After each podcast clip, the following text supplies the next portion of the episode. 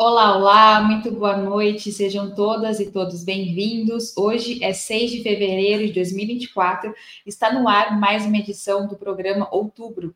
Sou Fernanda Forgerini, editora de Opera Mundi. Quem alimenta o antissemitismo? Essa é a pergunta principal desta edição, tema que cresceu após o 7 de outubro, quando Israel passou a atacar diariamente a faixa de Gaza após o grupo palestino Hamas realizar uma ofensiva contra territórios ocupados por israelenses. O número de mortos nos ataques subiu para mais de 27 mil pessoas, de acordo com o Ministério da Saúde palestino. As críticas ao Estado de Israel, governado pelo primeiro-ministro Benjamin Netanyahu, crescem à medida que o país não sinaliza acatar um cessar-fogo. Mas, enquanto crescem as críticas às ações de Israel, crescem também casos julgados rapidamente como antissemitismo. Por que dessa associação entre antisionismo e antissemitismo? Quando a guerra irá acabar? Para responder a essas outras perguntas, Opera Mundi recebe hoje Ana Prestes, cientista social, mestre e doutor em ciência política pela Universidade Federal de Minas Gerais, analista internacional e estudiosa da história do ingresso da mulher na política brasileira. Também está com a gente Rita Coitinho, socióloga e doutora em geografia, autora do livro Entre Duas Américas, Estados Unidos ou América Latina, especialista em assuntos de integração latino-americana. Para fechar o trio desta terça-feira, Jones Manuel, historiador graduado pela Universidade Federal de Pernambuco, mestre em serviço social pela Universidade Federal de Pernambuco, doutorando pela Federal de Alagoas, educador popular e comunicador digital. Em nome de Opera Mundi, cumprimento os três convidados e já passo a nossa primeira pergunta da noitada. Uh, meus queridos, na opinião de vocês, há uma perseguição contra aqueles que denunciam e são contra a morte de milhares de palestinos pela ação militar promovida por Israel em Gaza? Para a gente começar essa rodada, eu chamo a Rita. Olá, boa noite. Boa noite a todos que acompanham a. Boa noite, Fernanda, Jones e Ana. Sempre bom estar aqui com vocês. É, sim, eu, eu avalio que há, de fato, uma perseguição, mas acho que é interessante a gente contextualizar né, essa perseguição, porque antes, né, a, a, desde a criação do Estado de Israel, há 75 anos, é, que o povo palestino é cercado, é cotidianamente é, viol, é, tendo seus direitos violados, né? A gente vem num crescente é, de, de, restrições aos direitos do, do, povo palestino, ao mesmo tempo em que a, a, solução dos dois estados, que é a solução inicial, né, da criação, é, a ideia era que se criasse um estado, é, um estado de Israel e um estado palestino, que nunca chegou a ser, ser criado. Essa, é, esse, esse processo, né, de expulsão dos palestinos de sua terra, né, a diáspora palestina pelo mundo, é, e o processo crescente de criação de verdadeiros becos, né, onde os palestinos são isolados dentro do território israelense, esse processo ele não foi muito visto pela humanidade, mais ou menos até recentemente, porque a gente não tinha é, o acompanhamento em tempo real que a gente consegue ter nos dias de hoje. Então, hoje em dia, é, tudo que acontece, né, apesar de toda a censura, de toda a perseguição aos jornalistas, os assassinatos dos jornalistas, apesar da, da, da do bloqueio que, que há para a participação é, de jornalistas isentos, vamos dizer assim, é, dentro das áreas de conflito, apesar de tudo, o tempo inteiro tem alguém com um celular na mão, com uma câmera na mão, então a gente começa a ter acesso a imagens e a informações que são extremamente chocantes, né, pelo grau de violência e pelo, pelo, pelo grau de crueza, vamos dizer assim, da, das tropas israelenses em, relação ao povo palestino. Então, nesse sentido, aquela, aquela propaganda ideológica que já que vem desde o início, né, no sentido de formar uma ideia de que Israel tem direito de estar ali, que aquelas pessoas têm direito de de expulsar as outras pessoas, né, que é, um, é uma ideologia muito repetida desde então, agora eles têm mais necessidade é, de reafirmar isso de uma maneira mais agressiva. Então, é, as grandes canais de televisão reproduzem essa narrativa, né, há um assédio aos governos para que permaneçam reproduzindo essa narrativa, e há, é claro, um assédio muito grande, inclusive um assédio judicial, aqueles que trazem essas informações é, diferentes, vamos dizer assim, daquilo que é permitido que vá para os meios de televisão, para os rádios, para os jornais. Né? Então, eu acho que ela, ela não é que não existia antes essa perseguição às pessoas que traziam essa versão dos palestinos, mas agora ela é mais é, forte, né, e mais incisiva, mais assertiva, justamente porque a, a, a, informação circula de outras maneiras, então é mais difícil é, esconder é, a violência que se perpetua contra o povo palestino. Obrigada, Rita. Chamo para comentar também, Dionísio. Olá, gente. Boa noite, todo o público do Ópera. Boa noite, Rita, Fernanda, Ana. Veja, eu acho que é incontestável. Eu acho que é incontestável, fica uma frase engraçada, né? É, é incontestável a perseguição política, ideológica que é dada a todos os críticos do regime racista, colonialista e assassino de Israel, né? É, o Domênico Lossudo tem uma categoria que é muito boa, que é o terrorismo da indignação, que ele usa para analisar principalmente o que foram os processos de invasão né, ao Iraque ao Afeganistão e desdobramentos posteriores disso no, na ofensiva neocolonial contra a Síria e a Líbia.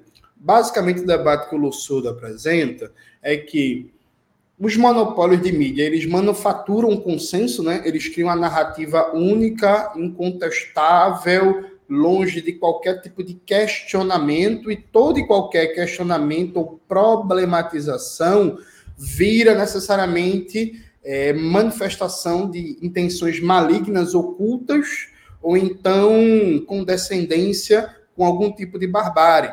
Então, se você questionar, por exemplo, vem cá, mas o Saddam Hussein tem mesmo armas de destruição em massa? Você apoia, você apoiava Saddam, você não era solidário às vítimas do 11 de setembro. Se você questionasse se fazia sentido que o Osama Bin Laden estava mesmo escondido no Afeganistão, você evidentemente é condescendente com terroristas, você tem simpatias ocultas pela Al-Qaeda.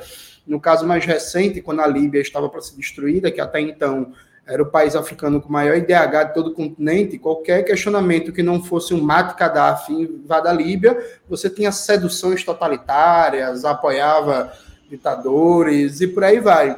E a gente vê isso agora com é, é, o avançar do massacre sionista contra o povo palestino. Né?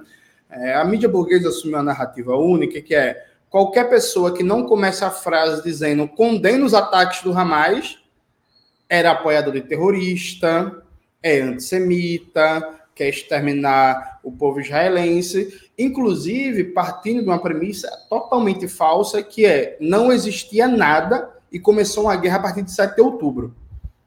É, só, a, a, própria linha do tempo é uma bizarrice completa, assim, absoluta, mas é isso. Se você não partir da ideia de que ah, o Hamas começou a guerra, porque até o dia 7 de outubro não tinha problema nenhum. Então, o Hamas começou a guerra atacando, o Hamas mata civis, o Hamas quer exterminar o povo judeu, você necessariamente cúmplice de todo tipo de barbárie, você, enfim, é uma pessoa que tem sentimentos ocultos e não superados de extermínio do povo judeu.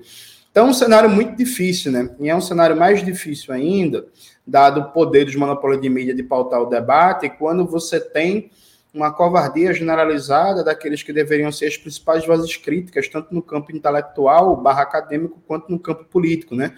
Com largos e estrondosos silêncios até agora. Obrigada, Jones. Minha amiga Ana Prestes, fecho com você. Obrigada, Fernanda. Boa noite a todas, todos. Boa noite, Rita, Jones, todo mundo que está nos acompanhando, que ainda vai nos acompanhar também. Certamente há uma perseguição é, deliberada contra aqueles que é, denunciam os crimes de Israel, o genocídio do povo palestino, é, e, e ela é de múltiplos, essa perseguição, ela é de múltiplos níveis ela é desde as vias de fato, quando em pouco mais de 100 dias você mata 122 jornalistas, é, jornalistas é, vistos como, por, por estarem em Gaza e, e, e por, por, reportarem de Gaza, já são dados como é anti-Israel ou, ou, algo semelhante. São, são muitos jornalistas assassinados, mortos nesses últimos dias, é um, um, número absolutamente absurdo, nunca se viu algo assim é, em um, um, conflito nesse, de, dessa, dessa, dessa forma. Há uma perseguição, principalmente é, nas regiões, nos países onde há mais mobilização, onde desde o 7 de outubro houve mais mobilização. Então, eu estava acompanhando relatos dos Estados Unidos, é, da Alemanha, da França, do Reino Unido, é, de estudantes que estão sendo perseguidos dentro das suas universidades, estão sendo ameaçados é, legalmente de estarem promovendo o antissemitismo ou o racismo por estar com o povo judeu, por estar se manifestando em favor da causa palestina. Então, isso principalmente onde há mais mobilização. É, e, e, que não foi muito o caso do Brasil, infelizmente. Nós tivemos mobilizações, temos, mas não nas proporções do que se viu naquela marcha de Londres, sei lá, quantas pessoas tinham, 500 mil pessoas, eu acho, naquela marcha, ou dos enfrentamentos que aconteceram na França, porque na França também já há um caldo de tensão é, social muito forte, com é, principalmente a descendência árabe, os árabes que é, ali vivem, principalmente no entorno de Paris e outras regiões. Então, e temos algo que está acontecendo aqui no Brasil, que é, que é essa perseguição muito localizada é, você escolhe algumas figuras, né? Eles escolhem algumas figuras, como foi o Breno, como é o Genuíno, como a, a professora Berenice aqui da UNB também, é, e você faz esse confronto a, e que público, mas que chega às vias judiciais também. E tem essa que o, o Jones falou, por isso que eu nem vou falar muito, porque é, é, eu ia falar justamente dela. Você falou a favor da Palestina, você já é apoiador do Hamas, que é esse policiamento que há desde o dia 7 de outubro, de ah, você é apoiador do Hamas, você defende o Hamas. Ficou até é, uma, uma chamada assim que a gente falava que a, qualquer jornalista da mídia corporativa, antes de falar qualquer coisa, falava, e o Hamas, né? Então, isso também é uma forma de perseguir aqueles que querem demonstrar o contraditório, contrapor essa narrativa de Israel. Perfeito, Ana. Até esse tema é o que a próxima pergunta vai nessa linha, que entidades sionistas utilizam ações de repúdio até mesmo processos judiciais, como vocês comentaram, contra críticos do Estado de Israel e quem defende também ações para que a guerra acabe. É, José Genuíno foi um deles, tem a diplomata Cláudia Saf, que Opera Mundi também fez um relato em relação a isso, a presidente do PT, do PT Gleice Hoffmann, e até o fundador de Opera Mundi, Breno Altman, como a Ana trouxe, são algumas dessas personalidades, vítimas dessas medidas. Para vocês, o que esse modus operandi significa ou até deixa transparecer também? E nessa eu volto com o Jones. Veja, significa que, como todo regime racista, e colonialista, Israel depende de tentar falsear a realidade. Né? Então, assim, há um ódio em particular de Israel de críticos judeus ao regime sionista. Aí é ódio mortal. Então, Ilan Papé teve que sair de Israel porque estava sofrendo ameaças de morte, perseguição, é meio que um exilado político lá na Inglaterra. Eles odeiam Noam Chomsky, não pode pisar em Israel. O Norman Finkelstein também não pode pisar em Israel, uma figura odiada. O, o ódio, inclusive, da Conib ao Breno Altman se eleva à décima potência, não só pela qualidade em si do debate que o Breno Altman apresenta, mas pelo fato do Breno Altman ser judeu e de uma família com uma larga tradição histórica na comunidade judaica. Né? Então, é, esse é o primeiro elemento, né? Quebra muito essa narrativa. É muito mais difícil você sustentar mentira. A crítica ao regime sionista é antissemita quando está se tratando de um crítico judeu. Isso por um lado. Por um segundo lado, Israel, a partir do século XXI, que inclusive me parece, pelo menos aqui no Brasil, a partir de 2010, a causa palestina teve um certo arrefecimento. Israel investiu muito, mas muito dinheiro num soft power poderoso, inclusive atraindo gente de esquerda né? Gente do rap Emicida, gente do humor, Gregório do Vivier, um bocado de gente o João Willis, na época que era deputado, né, fazia uma propaganda permanente do Estado de Israel, muita grana, com foco em gente progressista da política, do mundo das artes e tal, para meio que afastar aquela coisa que ficou consolidada no século XX, que é, ó, quando a gente fala de regimes de apartheid, a gente pensa em Israel e a gente pensa na África do Sul. É, isso ficou muito casado no século XX e foi arrefecendo no século XXI, né?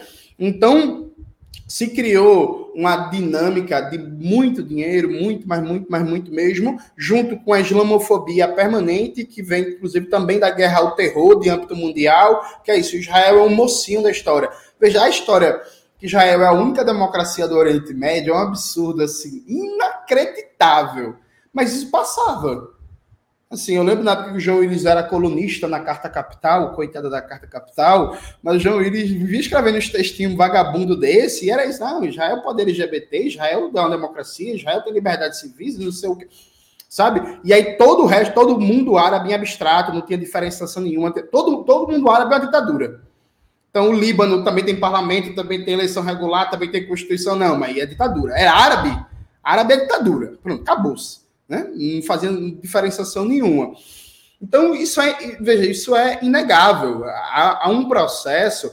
Na eleição, só contando uma anedota rapidinho, na eleição de 2022, eu tive contato com algumas comunidades sionistas, progressistas de esquerda e tal. Alguns, inclusive, até votaram em mim, né? Só que o debate, ah, não, mas a gente é progressista, a gente não apoia o governo Netanyahu. Toda vez que eu tinha a oportunidade de conversar, eu dizia assim: meu querido, o problema não é o governo Netanyahu, né? Assim, não é o governo. Quem fez o Nakba, quem fez a, o processo de limpeza étnica contra os palestinos foi a esquerda israelense, os trabalhistas. É um problema de Estado, é um problema de concepção de projeto de nação ali, que é um projeto colonialista. O Netanyahu é uma peça nessa história. O problema existia antes dele, o problema vai existir depois que ele morrer. Então não é um problema de governo de extrema-direita, é um problema de projeto colonialista de Estado. Obrigada, Dionis. Ana? É, você perguntou sobre esse modus operandi né, que eles usam. É um, um modus operandi persecutório, é, intimidatório, é, é que tenta é, impor um, um, um, estado de é medo mesmo, né? Um estado de, de medo, de medo de do, do que possa acontecer com uma pessoa que sustentar as suas opiniões, sustentar a sua, a sua visão. Isso é, é uma afronta tão grande a um país como o Brasil, por exemplo, quando isso acontece é, aqui no Brasil, que é um país que há, duras penas aí nos últimos 30 anos, né? Mas a gente tem conseguido é, minimamente conquistar liberdade de expressão, é, liberdade de é, garantias de liberdade de opinião. Então, é, é uma afronta, revela uma, é, um, uma segurança, uma segurança que eu acho que, que quem dá essa segurança também para, para Israel e para esses agentes né, de, de, de Israel, essa, essa conivência, essa cumplicidade dos Estados Unidos e, aí, e, e o magético, inclusive, que há sobre a relação dos Estados Unidos com a parte de baixo aqui da América Latina, né? tudo que está abaixo é, do Rio Bravo. Então, chega a ser algo é, que, que, que revela demais o espírito colonialista e esse espírito racista também, com tudo aquilo e com todos os povos, um pouco do que isso que o Johnny estava falando, do tudo que é o árabe em torno da, de, é, de Israel, o mundo árabe, ele é visto como um todo, um monolítico, algo selvagem, atrasado, de uma forma absolutamente racista. Isso funciona aqui também para a nossa América Latina. Tudo que não é os Estados Unidos, tudo que não são os Estados Unidos, é também algo um pouco bárbaro. A gente, a gente percebe muito isso na atitude inclusive das autoridades, é, as autoridades até autoridades diplomáticas que representam Israel aqui em Brasília. Eu falo sempre isso aqui nos programas porque me chocou muito quando eles fizeram aquela atividade aqui dentro da Câmara, dentro do Congresso, com um ar de soberba, um ar de arrogância. Aqui nós vamos mostrar aqui para vocês, vocês não estão entendendo, vocês não estão sabendo o que está acontecendo. E aí fecha o povo lá numa sala, posto, mostra os vídeos. Agora, todos esses juízes que eles levaram, do STJ, do STF, do até do, do Tribunal Militar, lá, lá levaram lá é, para Israel, levaram lá no que é o Pentágono é, de Israel. Então, é um, um, um modus operandi um pouco assim, você pode dizer, aliciador, intimidador, e que coloca todos aqueles, elege alguns que destoam, né, principalmente aqueles que têm projeção, né, como o Breno, e para fazer de efeito demonstração. Né? Olha o que, que pode acontecer com você se você defender a causa palestina. Obrigada, só Ana. complementar rapidamente, não é só defender Boa. a causa palestina, mas demonstrar as contradições profundas e uh, os crimes que são promovidos por Israel. Perfeito, Ana. Rita? Não é perfeito o raciocínio da Ana e do Jones, né? A, a, o modus operandi é um operandi é um, modus, é um, é um modo intimidatório. Né? A ideia é que a gente tenha, que as pessoas que, que se posicionam publicamente, e aí, como a Ana bem coloca, especialmente aqueles que têm projeção, é, tem, sirvam de exemplo, né? Para que outras pessoas não se posicionem. Então, se você se posiciona, se você fala alguma coisa, você vai passar a ter medo de ser acusado, por exemplo, como tem acontecido, de racismo, né? Como se a crítica ao sionismo, como se a crítica às ações do Estado de Israel tivesse alguma equiparação com o crime de racismo, que no Brasil é, é um crime inafiançável, né? É um crime imprescritível e, portanto, é um crime grave. Então, você vai ficar com medo, né? É, de ser envolvido num, num, processo como esse, quando na verdade não há nenhuma ligação. Muito antes, pelo contrário, né? A gente precisa lembrar é, da resolução 3379 das Nações Unidas do ano de 75, que é a resolução que equiparou o sionismo a uma forma de racismo, né? Esse sim é uma forma de racismo, por quê? Porque pressupõe a superioridade de um povo e o direito de um, de um Estado de desalojar as pessoas que habitavam uma terra, né, em detrimento de outras que são consideradas superiores, né, que considera, por exemplo, aceitável que uma legião, que 2, 3 milhões de pessoas permaneçam encerrados numa pequena faixa de terra comendo grama, né, e bebendo água suja para tentar sobreviver. Então, isso é uma forma de racismo. Só que eles fazem a inversão e perseguem, né? Intimidam, vão nos comentários, nos lugares, tentam derrubar as páginas, né? Abrem processo. Um processo no Brasil custa caro, você precisa se defender, né? Então, é toda uma questão é, de, de cerco. É, então, é claro, aí eles vão argumentar, ah, mas a resolução da ONU que você citou, ela foi derrubada. Foi derrubada porque né, vamos lembrar, o, o projeto colonial de Israel é um projeto colonial que tem o apoio é, das, das, grandes potências, especialmente é, da Europa e dos Estados Unidos, e que tem, né, com isso, é, bastante interferência né, nas questões da, da, Organização das Nações Unidas. Então, mas o fato é que, simbolicamente, nunca vai ter, não, não é possível apagar a história. Né? No momento em que o mundo mais discutiu o apartheid, né, que foi justamente nesse período, né, começou ali a, a ter essa discussão mais forte é, no, na, na, opinião pública mundial, que é, foi a questão da África do Sul, o sionismo foi equiparado pelos países participantes da ONU a uma forma de racismo. Então, há, é, há esse esforço permanente de inversão da chave né, e de intimidação daqueles que mostram é, as imagens, né, que falam por si só, que questionam é, a, o projeto colonial e o projeto racista que é o projeto que está sendo implementado há 75 anos naquela região. Obrigada, Rita. Inclusive, esse, esse debate, a gente, em outra edição do, do outubro, falamos sobre o lobby sionista, né, que também envolve, querendo ou não, essa, essa perseguição que a gente estava comentando. É, esse lobby, né, ele é baseado nesse discurso de qualquer crítica a Israel configura o ato de antissemitismo. Na opinião de vocês, esse lobby está tendo sucesso uh, nessa perseguição, nesse assédio judicial e outras ações. E nessa eu volto com a Ana.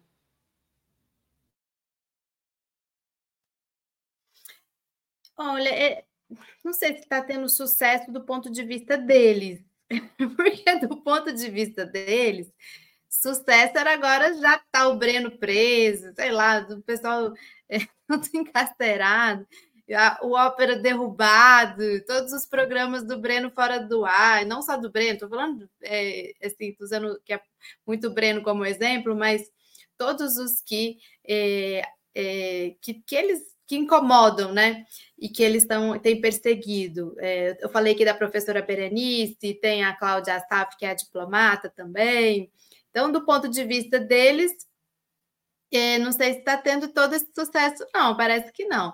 Agora, é, há um, um, certo êxito a partir disso tudo que a Rita falou, esse, criar esse clima né, de intimidação, esse clima, esse clima de um certo temor até das pessoas é, se colocarem, às vezes até de, de é, se caracterizar né, em defesa do povo palestino. É, isso às vezes eles conseguem criar esse, esse clima de, de desmobilização né? Um clima que de neutralização, talvez não desmobilização, mas talvez a palavra mais correta seja de, uma certa neutralização dessa da movimentação.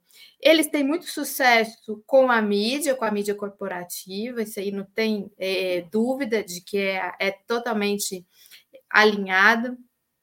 E é impressionante, às vezes aqui no Brasil eu fico comparando é, a nossa imprensa até com outra imprensa, às vezes a imprensa até norte-americana, lá as lá as contradições são mais demonstradas do que aqui. Aqui é como se não houvesse né, é, contradições, houvesse uma, uma verdade quase que absoluta, né? Houve um 7 de outubro e há um Hamas, então tudo, quase praticamente tudo se justifica a partir daquele. É, daquele ponto, né? Que foi o ponto escolhido a partir do qual fazer a, a narrativa.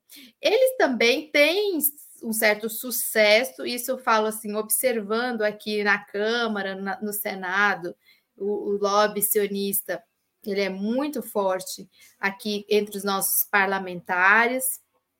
Concordo com o Jones nesse sentido. É, na época, é, inclusive, o Jean Willis trabalhava, trabalhava não, ele estava na, na, Comissão de Relações Exteriores, na Credem, eu acompanhava a Credem, é, mas mesmo parlamentares é, até do PCdoB, do meu partido, chegaram aí, Israel, com uma boa vontade, né?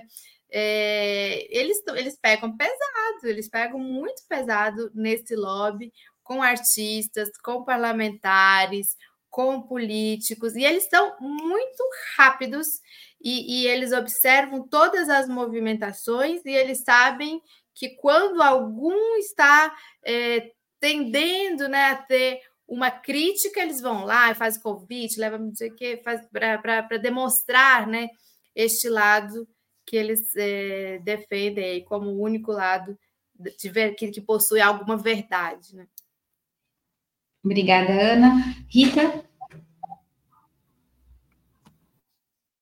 É, eu, eu concordo com a Ana. É, eu acho que o sucesso esperado é que todos nós nos calemos. Né? Então, a Conib vem pedindo silenciamento é, do Breno, né, e também de outras figuras, é, justamente é, fazendo pedidos que são absolutamente contrários à legislação brasileira, né, a ideia de fazer uma censura prévia, por exemplo, a um jornalista, né, proibi-lo de falar, ou prendê-lo por crime de opinião, né, é, e aí, como isso não é possível, pelo menos por enquanto, isso não é possível no Brasil, é, prender alguém pelo crime de opinião, eles apelam para a equiparação é, da, do, do antisionismo, da crítica ao Estado de Israel, a equiparação com o crime de racismo, né? Então, que é, é a tentativa que eles têm. Agora, o lobby é realmente muito forte também quando a gente percebe que, apesar de toda a indignação do governo brasileiro com o que está acontecendo é, em Gaza, né, apesar de todos os posicionamentos, posicionamentos excelentes né, do Itamaraty, por exemplo, em relação à ação que a África do Sul move no, na Corte Internacional de Justiça, é, acusando Israel de genocídio, né, e, e pontuando a, vários, é, mais de um item da Convenção é, é, Internacional contra o Crime de Genocídio, em que ela acusa né, Israel de, de não cumprir esses pontos, o Brasil optou por, por apoiar essa ação que a África do Sul move, um, apoio muito importante. é, né, nessa ação, apesar de toda a pressão internacional. Então, nesse sentido, o lobby não teve todo o sucesso é, que queria, porque gostaria que o Brasil não se posicionasse, se mantivesse pelo menos neutro, mas, ao mesmo tempo, os contratos com as empresas israelenses é, de vendas de armamento, de vendas de equipamentos é, de, para polícias, né? equipamentos de espionagem, essa, essa, esse tipo de, de negócio é, que movimenta é, bastante a economia é, entre os dois países, nenhum desses contratos foi suspenso, não houve nenhuma discussão a respeito de se fazer algum tipo de, de medida é, dentro do espírito né, da, da, dos BDS, né, da, do, das sanções é, de, e boicote sanções e, e, e, desinvestimento, né, que é o que tem de fato funcionado, que foi o que funcionou é, em relação ao apartheid na África do Sul, e certamente é o que poderia, de alguma maneira, forçar o Estado de Israel a recuar é, na sua ofensiva sobre a faixa de Gaza. Isso não aconteceu, o governo brasileiro não, não tem aceitado discutir nesses termos, não tem nem sugerido a possibilidade disso. Então, assim, há alguns insucessos, vamos dizer assim, logo, na medida em que o Brasil aderiu à, à ação da África do Sul, mas há também alguns sucessos na medida em que esses contratos, por exemplo, não são questionados. Né? Obrigada, Rita. Eu fecho com o Jones. Veja, eu acho uma pergunta muito difícil de responder, porque, assim, a gente viu cenas impressionantes de protestos em vários lugares do mundo de solidariedade ao povo palestino. Eu já falei isso, inclusive, em outro programa do Ópera. Pô, ver 500 mil pessoas na Inglaterra em solidariedade ao povo palestino não é brincadeira. Assim. A gente está falando de um negócio que sei lá quantos anos não tinha na Inglaterra um protesto dessa dimensão em nome de uma temática internacional que nem afeta tão diretamente o povo inglês, ainda que a Inglaterra tenha uma comunidade árabe gigantesca, muçulmana, né? mais de um milhão de, de, de, de, muçulmanos no país. A gente viu também protestos gigantescos nos Estados Unidos, em outros países da América Latina, em países da Europa. A Turquia teve protestos com mais de 2 milhões de pessoas na rua. Então, assim, de um lado, você poderia pensar assim, pô, com todo o bloqueio midiático, com toda a pressão do imperialismo, a gente viu milhões de pessoas no mundo todo em solidariedade ao povo palestino e o tema da questão palestina voltou aparecer. Acho que a gente esquece que antes da ação do Hamas no dia 7, concretamente o tema palestino tinha esfriado, viu, gente? Assim, vamos lá. Era um negócio muito mais formal, protocolar, que a gente falava, a gente citava, de vez em quando alguém escrevia um artigo, falava alguma coisa, não sei o quê, mas tinha esfriado para o mundo. Isso por um lado. Por outro, veja, eu, eu, eu, eu sou inocente, às vezes eu sou muito jovem, né?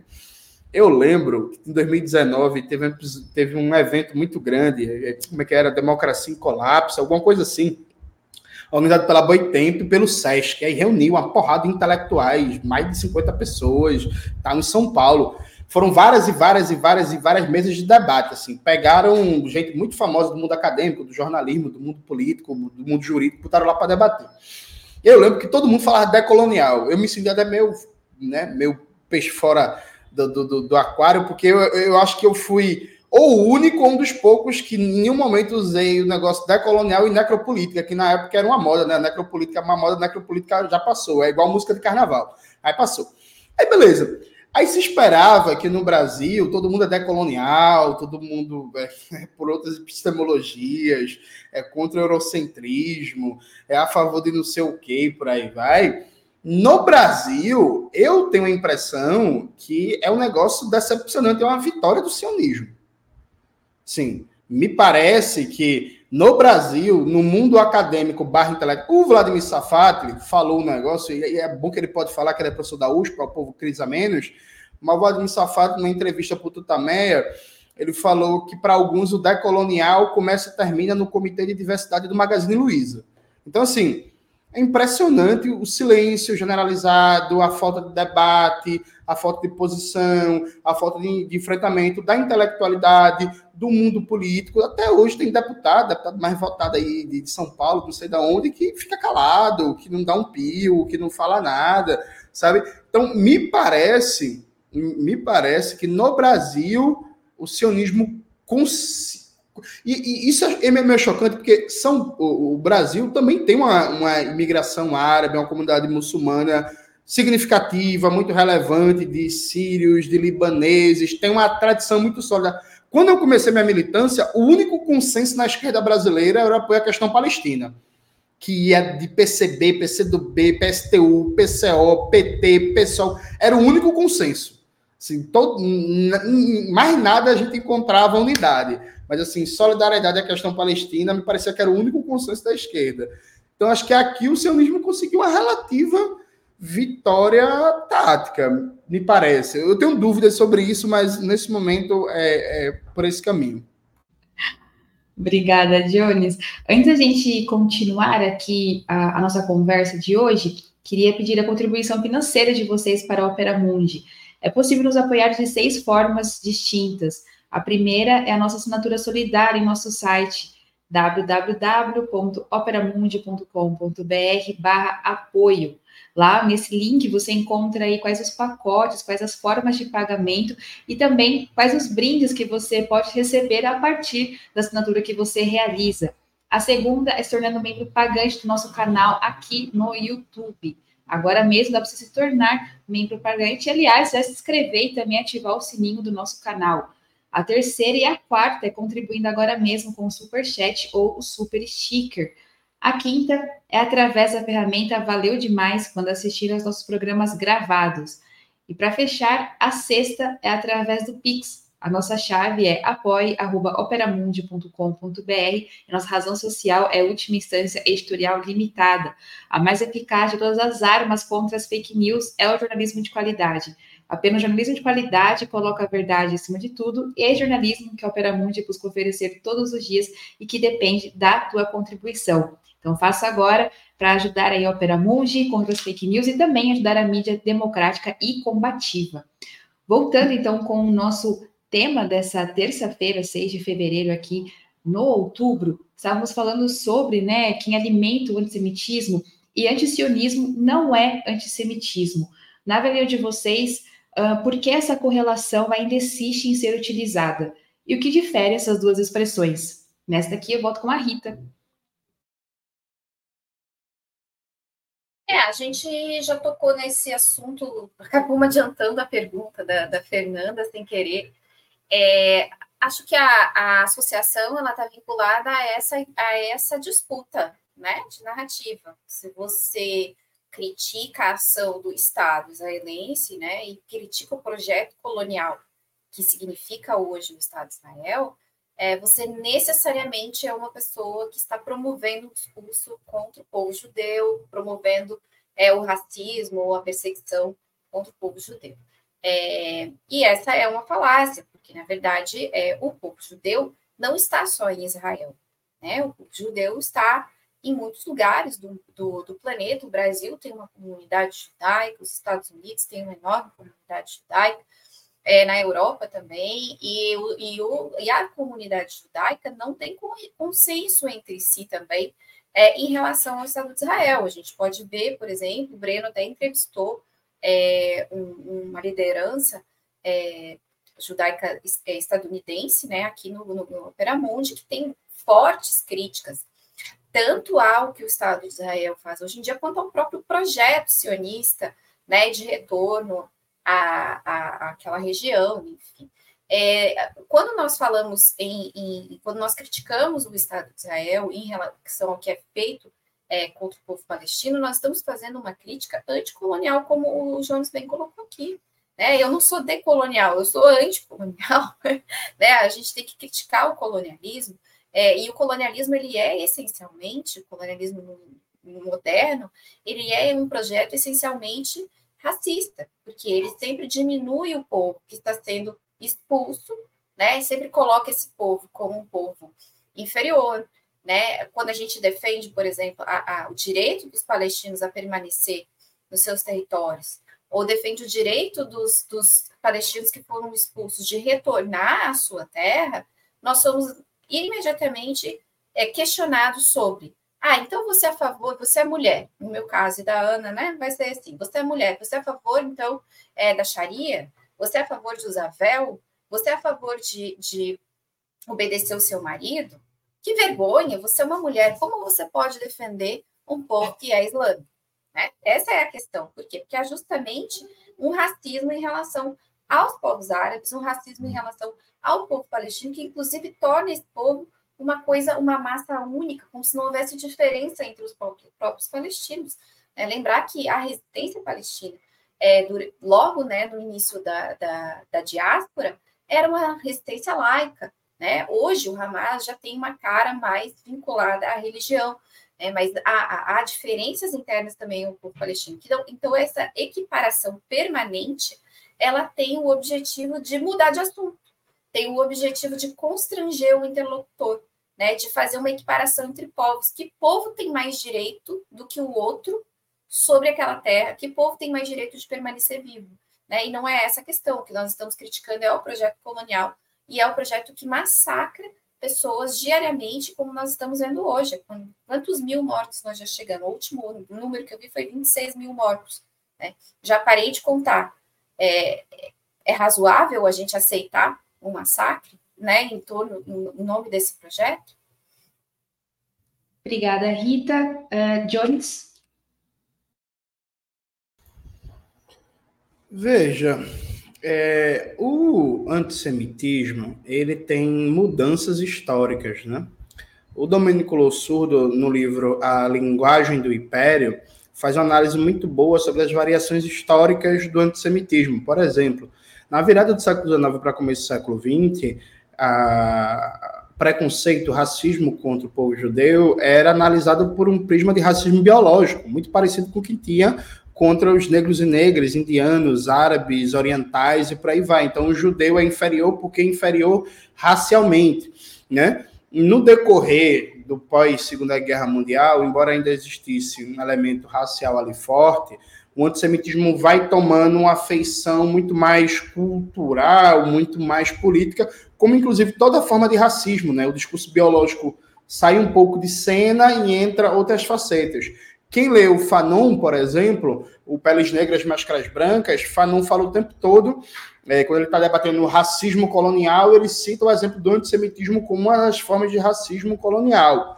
Então a gente poderia dizer que o antissemitismo é uma forma de, usando uma larga definição histórica, não é uma forma de preconceito com determinado grupo a partir de uma identificação é, religiosa, de identidade nacional e de identidade de povo, né? Porque o judaísmo também tem um elemento que não é só uma religião, tem um elemento também de identificação social de grupo, de identidade nacional e por aí vai, que também há várias facetas do judaísmo. Há grupos no judaísmo que recusam, por exemplo, o elemento da religião como elemento de unidade nacional, e muitos deles, inclusive, são contra o sionismo a partir disso também, né? não entendendo que, ah, porque sou judeu, a minha pátria é Israel. Não, necessariamente. Enfim, já o antisionismo, o sionismo é um projeto político, gente, que é bem recente, viu, na história da humanidade.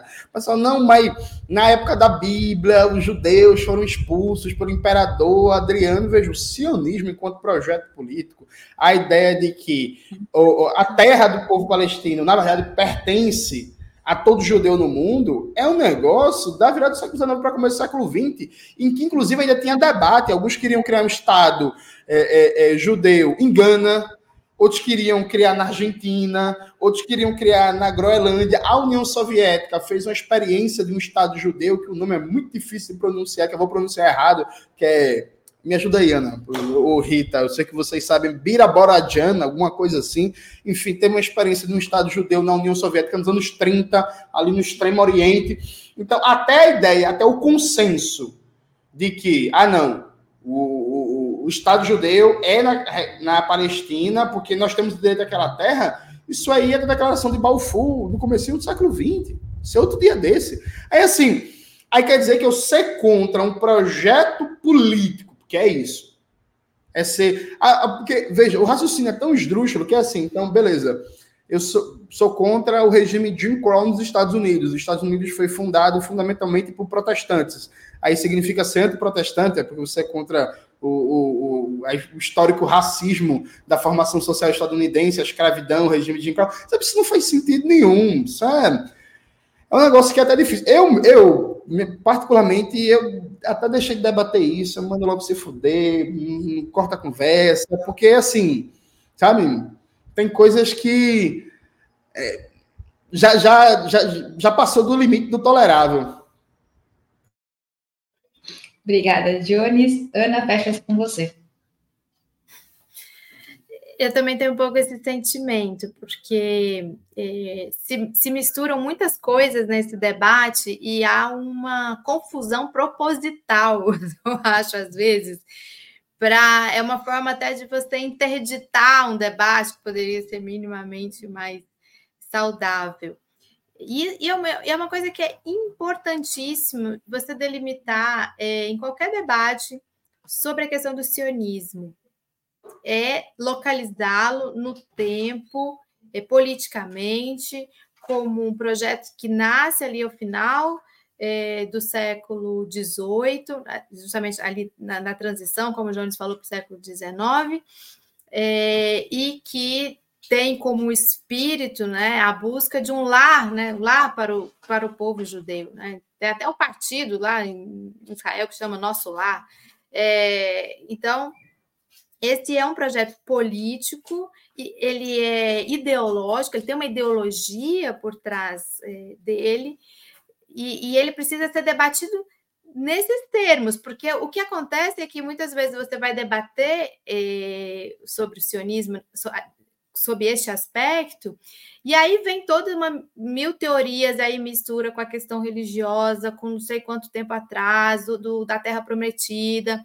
É, então, e aí realmente não, não dá para levar os debates para esse nível, porque aí você mistura com outras questões com a questão da religiosidade de, de, de cada um, nas crenças é, de cada um. Então, quando a gente fala de sionismo, e até o pessoal colocou aqui no chat, é, reforçando algum, é, algum, alguns programas que o Breno fez, que eu acho que um dos grandes é, vantagens de, do Breno aí desde esse 7 de outubro foi ter conseguido, de forma didática, expor para que mais pessoas apreendam e compreendam o que são esses termos. Ele falou também sobre sobre o semitismo e o antissemitismo. E talvez por isso ele incomode tanto, por isso esse incômodo, porque ele desfaz a confusão.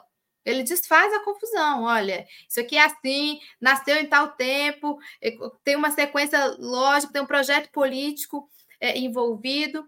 E a mesma, então, isso falando do, do, sionismo, e a mesma coisa, o antissemitismo, que tem uma origem histórica lá do povo semita, do filho, do, um dos filhos do Noé, que era o Sem, e que dá origem a, a, esse nome, que ali tem hebreus e tem árabes, mas como que o termo é, antissemitismo, ele também vai sendo apropriado pela política, pelo jogo da política, e acaba sendo é, transformado em é, algo bastante concreto com relação à perseguição ao povo judeu, à perseguição aos judeus. Então, a quem interessa a confusão, né? Interessa a confusão a quem está no poder, tem poder e quer estabelecer ali naquele território um uh, Estado único, né, como o Estado de Israel, e passar uma, uma borracha, ou passar as patroas, né, como eles estão passando em cima eh, de Gaza, em toda a história do povo é, palestino. Obrigada, Ana. Pessoal, para fechar a edição de hoje, uh, nesta quarta-feira, a ofensiva militar de Israel à faixa de Gaza completa quatro meses, com o Estado de Israel atacando Gaza por mais de 100 dias, deixando dezenas de milhares de civis mortos e boa parte deles crianças. É, como esses ataques, né, uma retaliação a uma ofensiva do Hamas de apenas um dia. Uh, na opinião de vocês, também avaliando quais são os diferentes efeitos que esse cenário pode gerar no mundo, especialmente em populações árabes e nações que foram colonizadas? Nessa última rodada, eu volto com o Jones.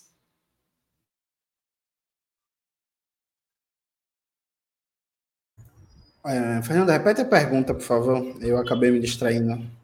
Claro, sem problemas. Nessa quarta-feira se completam quatro meses da ofensiva de Israel à faixa de Gaza. Nesses 100 dias aí deixaram diversos mortos, boa parte deles crianças. é, em uma, uma retaliação que de uma ofensiva de apenas um dia.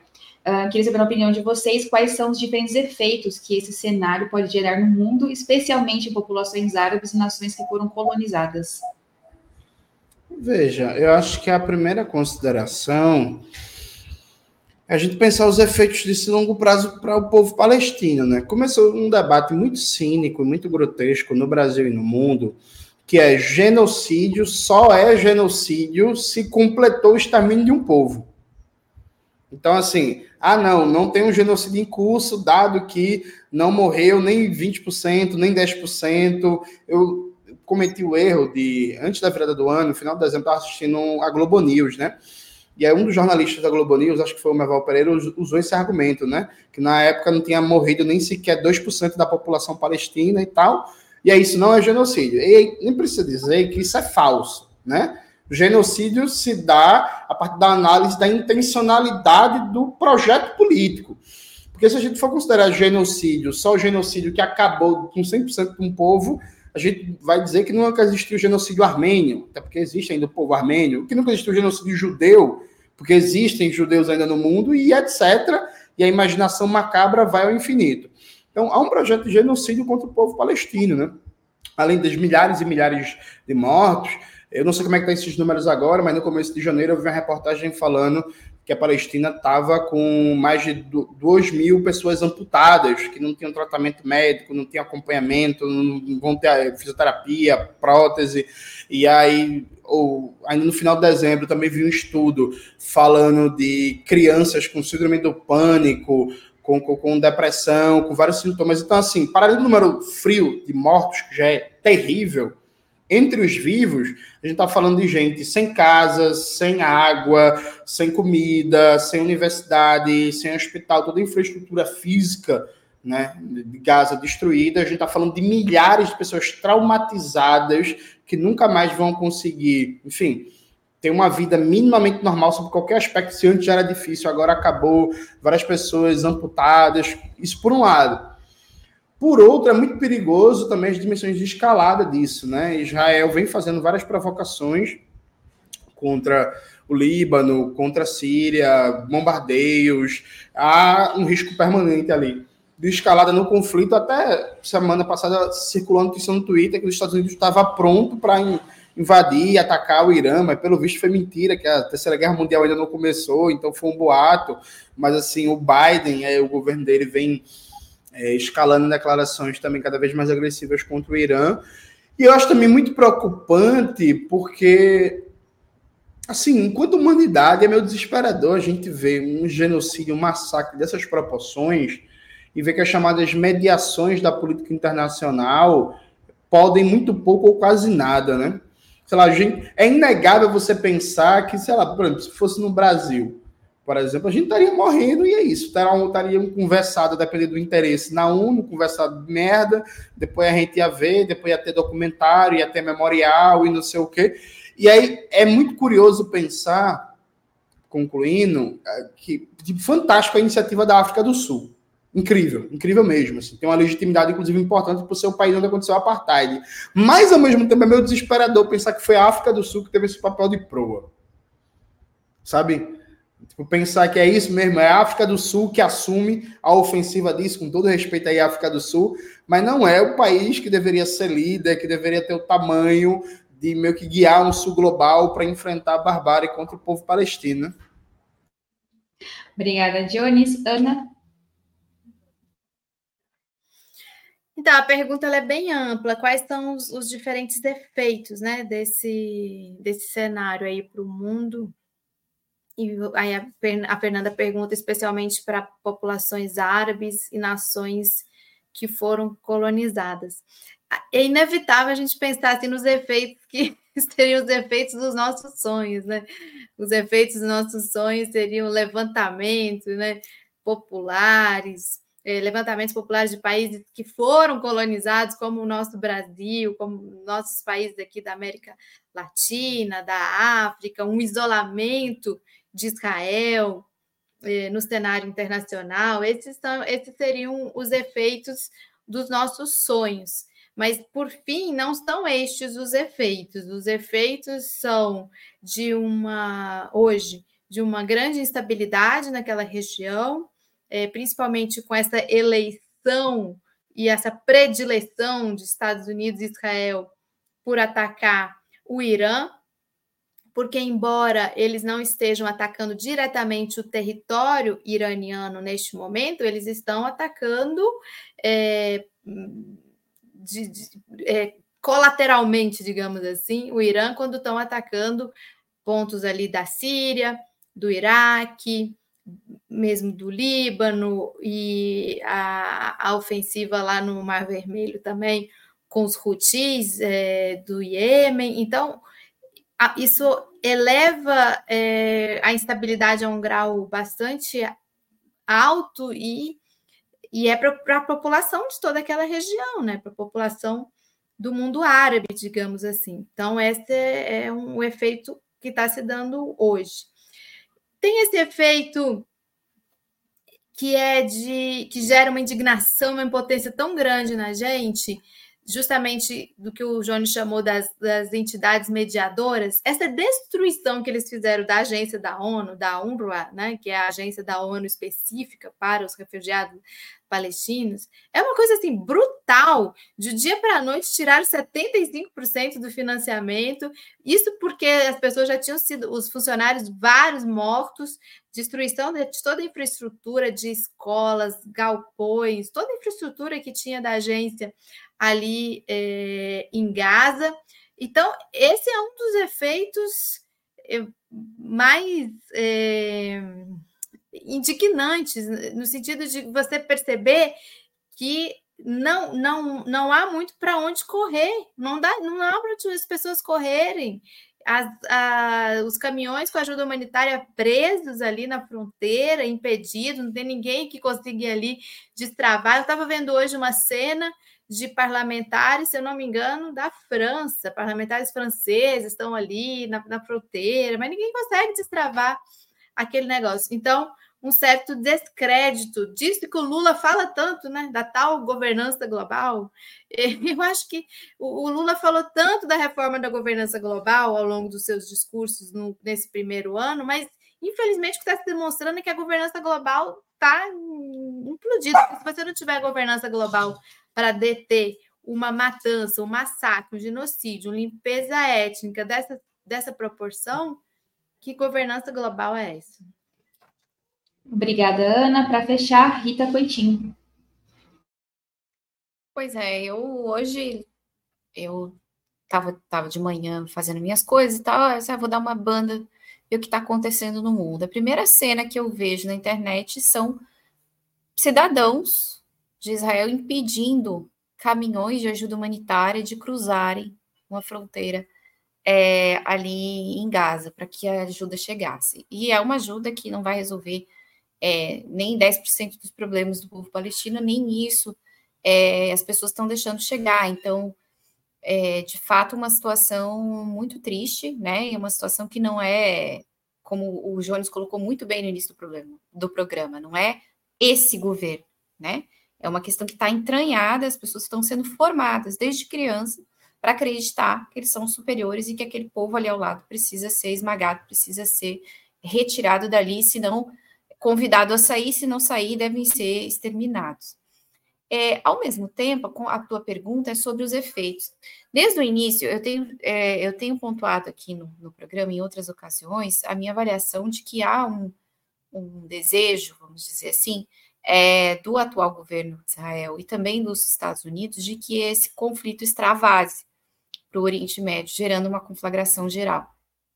Pensando sempre no, na ideia de que Israel é um enclave ocidental é, no Oriente Médio, né? no sentido de que é um, um país enclavado numa região que é, é há muito tempo difícil, vamos dizer assim, para os interesses dos Estados Unidos e da Europa, e Israel ele faz esse papel é, de ser o Ocidente dentro né, dessa região do Oriente Médio. Então, me parece que há, de fato, é, ações que, que elas não têm, não tem como nós interpretarmos essas ações, senão como tentativas de espraiamento do conflito, como, por exemplo, bombardeio a, nas fronteiras, permanentemente nas fronteiras do Líbano, né? O, lembrando que o Líbano perdeu território para Israel é, em 1967, bombardeio nas colinas de Golã, que foi também território sírio que os, que os israelenses é, capturaram é, na guerra na guerra dos seis dias, é, permanentes provocações em relação a esses países, afora é, a provocação maior, que é o extermínio diante das câmaras é, de, de um povo que é um povo irmão, né, que é um povo árabe que são, né, no caso, os palestinos. Então, de fato, há essa intenção, é, ela está óbvia, né, nos discursos dos governantes e nas próprias gestões que a Casa Branca tem feito em relação ao conflito, mas os estados do, árabes, eles têm resistido a cair nessa provocação. E é difícil a gente, a gente às vezes fica assim querendo que eles façam alguma coisa para poder salvar aquelas pessoas, né?